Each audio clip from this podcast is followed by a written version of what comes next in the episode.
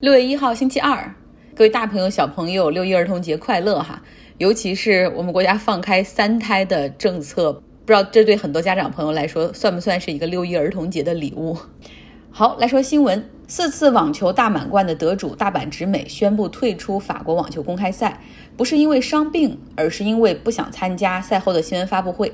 上周我们已经讲了，大阪直美表示不会参加法网的赛后新闻发布会，直到决赛获胜。那第一轮比赛之后，他说到做到，哈就没有参加发布会。那法国网球公开赛的组委会怎么能允许呢？对他开出了一点五万美元的罚款，并且威胁他说，如果要是继续拒绝参加发布会的话，将被取消比赛资格。那么大阪直美干脆决定自己退出比赛。他在 Instagram 上面宣布了这个消息。他说，或许退出是最好的解决办法，这样所有人都能够把精力集中在比赛上。他说：“我从来没有对外面讲过。实际上，从二零一八年美国网球公开赛之后，我就有了一些抑郁症。很多人注意到我在场地里经常要戴着耳机听音乐，因为这是要帮我来缓解社交压力。希望大家理解，运动员的心理健康也非常重要。其实法网的组委会在这件事上表现出的很死板哈，然后就固守着自己的这种。”准则缺少同理心和变通性，而另外一方面，我们看到的是大阪直美的勇敢，很多人是支持他的，像小威廉姆斯等等，大家都评论说 proud of you，就为你感到骄傲，因为你勇于为自己相信的东西和自己的权利去战斗。大阪直美，她的父亲是海地的黑人，母亲是日本裔，所以作为少数族裔的年轻女性，她才二十三岁哈，她一直努力的让自己的声音被听到。比如说去年在弗洛伊德等几位黑人在警察的暴力执法中身亡之后，她是积极的在各种社交媒体上发言，并且去到现场参与示威游行。她还把这个 Black Lives Matter 黑人的命也是命这样的这种。呃，T 恤和口罩带到网球场上，比如去年美国网球公开赛上面，每一场比赛他都会戴一个不同的口罩，每一轮都写着一个不同的黑人遇难者的名字。那去年的美国网球公开赛，他是获得了冠军哈。大阪直美是新一代运动员的那种代表，他不仅球技出众，而且积极的关注 social justice，就是社会的这种公平正义。那他呢，也非常受到大品牌的青睐，目前是。女子网坛收入最高的球员，除了耐克之外，她有她身上的代言，还有路易威登，就是牛仔服装品牌李维斯，还有像泳装品牌 Adam 和沙拉连锁品牌 Sweet Green，不仅请她代言，而且还请她参与设计。很多人非常喜欢她，不仅是因为她的成绩，更是因为她的这种个性哈，以及勇于对社会公平正义的这些事情进行发声，然后愿意用。运动员的力量，体育的力量，去唤起大家更多的意识。因为心理健康而不愿意参加赛后新闻发布会，就这是反抗一个体制的一种做法。大阪直美的这种行为，如果能够引起其他运动员的声援和支持，那么马上这就会变成一场运动，会把所有人可能都从这个系统中给解放出来。可是其他运动员呢，却比较认同哈，就是。应付媒体应该是作为职业球手的工作的一部分。像这个男子网坛的纳达尔就说：“我非常理解大阪直美的做法，但是我也理解媒体，因为如果没有他们的话，我们的每一年这么多巡回比赛可能就没有办法引起呃人们的足够的关注，我们也不会像今天这么受欢迎，网球运动也不会像今天这么成功。”其实大阪直美的做法让我想起了斯诺登。就是斯诺登呢，就是在整个的这个情报系统中工作哈，做这种技术支持。他非常的有才华，非常聪明。但是当他发现庞大的国家机器在滥用权力和技术去监听监视的时候，他备受煎熬哈，就没有办法继续无视自己的良知，所以他选择做了这个 whistleblower，就是算是告密者吧，哪怕要成为国家的叛徒。那目前呢，斯诺登在俄罗斯。从政治庇护的这种签证变成了俄罗斯的永久居民。他不仅和相爱多年的女友结婚，而且还生了个小孩儿。我们再往前说哈，斯诺登是美国中央情报局的外包员工，他掌握了大量的美国情报部门的非法监听、非法监视的那个棱镜计划。他呢带着这些机密远走香港，并且将它交给媒体哈，就是英国的媒体进行曝光。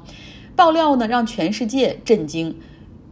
发现美国不仅监视敌人，还监视盟友。比如说，德国总理默克尔的电话就被美国监听，这差不多都是十年前的事情了。那为什么今天我们要再来讲？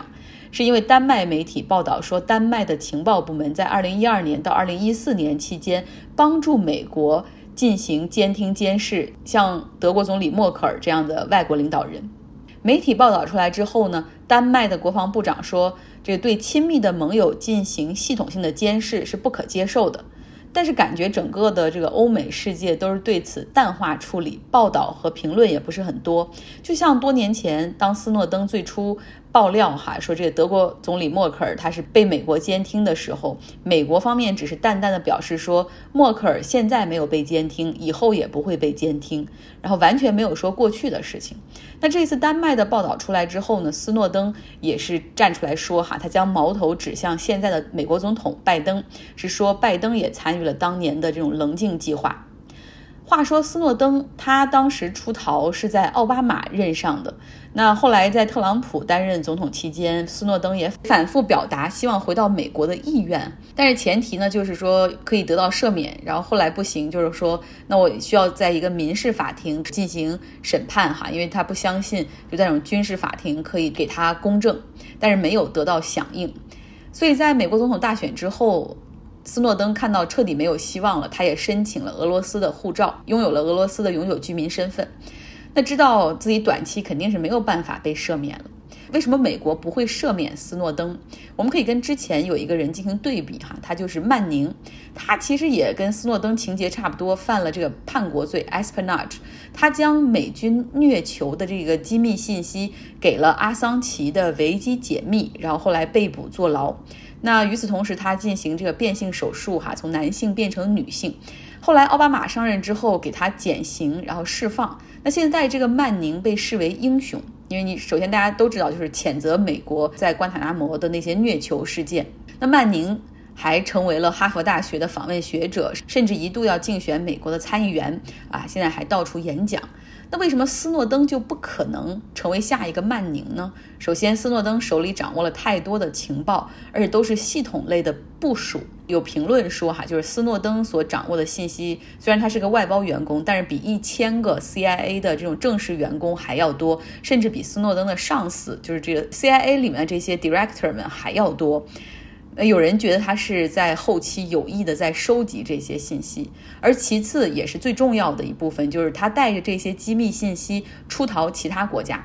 就曼宁把消息泄露给维基解密的之后，他并没有出逃，而是认罪接受审判。但是斯诺登是出逃其他国家，尤其是后来就是被美国人不可接受的，他去了俄罗斯，哈，是绝对的敌营，所以这个 espionage 这个叛国罪是坐实了，嗯，很难被赦免。最近有几个关于大屠杀时隔多年被承认的新闻，给大家来说一说。法国总统马克龙他在卢旺达访问的时候发表演讲，承认法国在1994年卢旺达大屠杀中负有不可推卸的责任。回顾一下卢旺达大屠杀。一九九四年，卢旺达发生了种族屠杀，是这个人口占百分之八十的胡图族对少数族裔图西族，在一百多天里进行了疯狂的杀戮，大概有七十万到一百万人丧生。要再往前说一点哈，这个卢旺达，它在二十世纪里面长达五十多年是被比利时殖民的一个状态。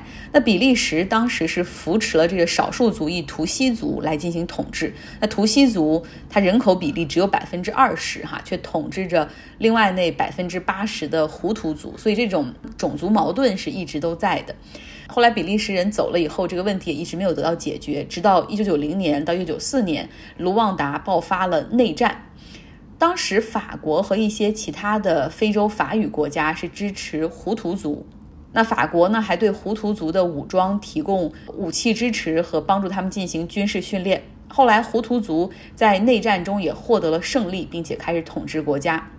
在一九九四年的时候呢，胡图族他们这个已经当了总统了哈，这个总统在一次外事活动返回卢旺达的时候被袭击身亡。总统的遇刺也引发了种族仇恨的激化，而其后迅速掌握权力的军方则煽动百姓对图西族进行屠杀。那法国的责任到底在哪儿呢？首先就是这个残暴的政权哈，尤其是后来上台的这个这个这个军方的这个人，他是法国支持的。那其次呢，在这种种族屠杀爆发的最初几天，在法国人已经意识到不对劲儿了，但是他们并没有制止，而是开始从卢旺达迅速的撤离他们的侨民。所以这场大屠杀，法国是有不可推卸的责任。马克龙是参与卢旺达大屠杀二十七年纪念活动上，然后做了这番演讲。他说：“法国不仅负有责任，而且我们用了二十七年才承认这一点，我感到羞愧。”那么，另外一个承认大屠杀责任的呢是德国。之前 Jessica 给我们讲过哈，说纳米比亚其实在一八八四年到一九一五年之间曾经是德国的殖民地。现在，现在呢，在纳米比亚也生活着一些德国人的后裔。但这中间呢，其实也有白人殖民者的残暴和杀戮。在十九世纪下半叶的时候，因为经济发展比较快，德国的人口大增，有很多人呢前往殖民地纳米比亚定居。那当地人后来就开始进行积极的反抗。在一九零四年到一九零八年期间，德国派兵杀死了上万的这种进行反抗的纳米比亚人，而且还将一些被占领土地的家庭赶到了沙漠里或者关在集中营里。到一九八五年的时候，在联合国调查这个历史上的大屠杀的时候，也指出这个纳米比亚所发生的这种大屠杀哈。但是直到上周五，德国才承认。德国外长也表示说，这个德国历史上犯下了非常严重的错误。我们恳求纳米比亚幸存者的家属原谅，同时我们愿意支付十三亿美元作为赔偿和重建。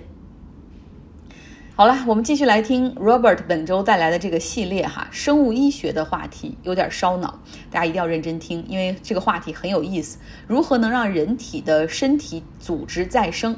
我们都知道一些低等的动物，比如说壁虎的尾巴断掉可以再生，那涡虫这种单细胞的动物就更神奇。有人说，你把一只涡虫切成一百段，你就能获得一百只涡虫。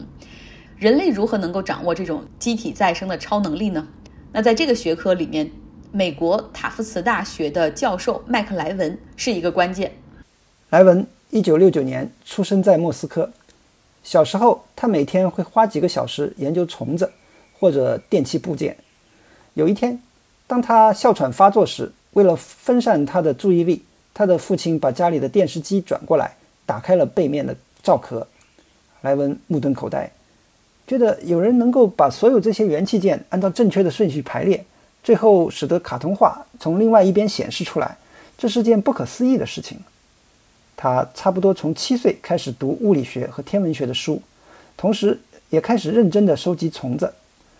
他当时想，一个虫卵如何变成毛毛虫，然后变成蛹，然后变成蝴蝶，最后变成了一个神奇的小机器人。它会到处跑，会做事。会有自己的生活。他一边思考着这些虫子的生活，一边学习组装了一台收音机。八九岁时，在父亲的帮助下，莱文开始阅读有关控制论的书。一个控制系统，比如恒温器，会通过反馈来进行控制。温度计检测到室温的变化，然后指挥加热或冷却系统打开，直到达到所需的温度。控制系统通过一种内部对话机制来工作，可以完成令人惊讶的复杂任务，例如在巡航控制时保持汽车的行驶速度，或者调节动物的新陈代谢。人们也有理由认为，生长中的机体本身也是符合控制论的。机体中的各个部分利用内部反馈机制来围绕共同的目标进行协调。一九七八年，莱文九岁的时候，苏联出现反犹太主义。他的父母把全家搬到了马萨诸塞州。莱文的父亲曾为苏联气象局编写过电脑程序，后来在一家排版公司找到了一份工作。他把旧设备带回家，包括一台只运行早期编程语言 Fortune 的黑白显示器的电脑。当莱文告诉他的父母，他想用这个电脑玩吃豆人的游戏，他的父亲说他可以玩，只要他能够自己编出程序的话。当莱文最终成功的时候，他的兴趣已经从玩游戏转向了编程。他还在卧室里建立了一个生物实验室，把他家的地址改成了虚构的圣奥古斯丁科学院，以便于接收邮购的危险化学试剂。他测试了豆科植物在生长过程中是否能在迷宫中行走，并且研究了它们对于磁场的反应。一九八六年，莱文十七岁的时候，和父亲参加了温哥华的世界博览会，在那里的一家二手书店里，他发现了一本科学回忆录《身体的电磁和生命的基础》。作者贝克尔是一名整形外科医生，他描述了他在龙源和其他动物身上进行的实验。探索了电在它们的发育和四肢再生能力中所起的作用。蝾螈可以再生它们被切断的四肢和尾巴。如果你切断它的一条腿，在伤口上移植一条尾巴，尾巴就会慢慢的变成一条腿。通过阅读贝克尔的参考书目，他了解到医学界对电的兴趣已经有数千年的历史。前罗马皇帝提比略的奴隶安提罗斯，在海滩上踩到了一条电摇。他的痛风得到了缓解。在17世纪的欧洲，医用电被用来治疗阳痿和其他疾病。19世纪，意大利医生路易吉·加瓦尼曾主张存在一种固有的动物电。他把青蛙切断的神经末端接触到了其中的一块肌肉的外侧，形成了一个电回路，使得肌肉抽搐。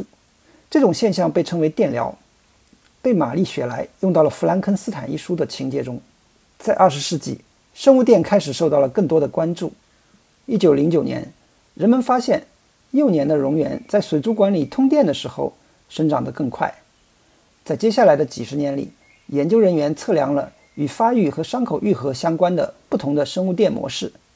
最后，生物学家终于明白了，电是细胞生命不可或缺的一部分。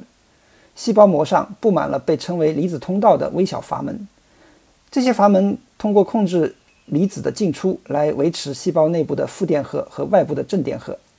一些离子通道在外界电压的作用下打开或者关闭，导致细胞在电信号的作用下改变其行为，从而形成了一个反馈回路。细胞利用生物电系统作为一种细胞间的互联网络，它们用它来建立复杂而广泛的通讯。控制基因的转录、肌肉的收缩和激素的释放。许多药物以离子通道为靶点，利用离子通道治疗心律失常、癫痫和慢性疼痛。非常感谢 Robert，这个系列很有意思哈，我们明天继续。那今天的节目就是这样，希望你有一个愉快的周二。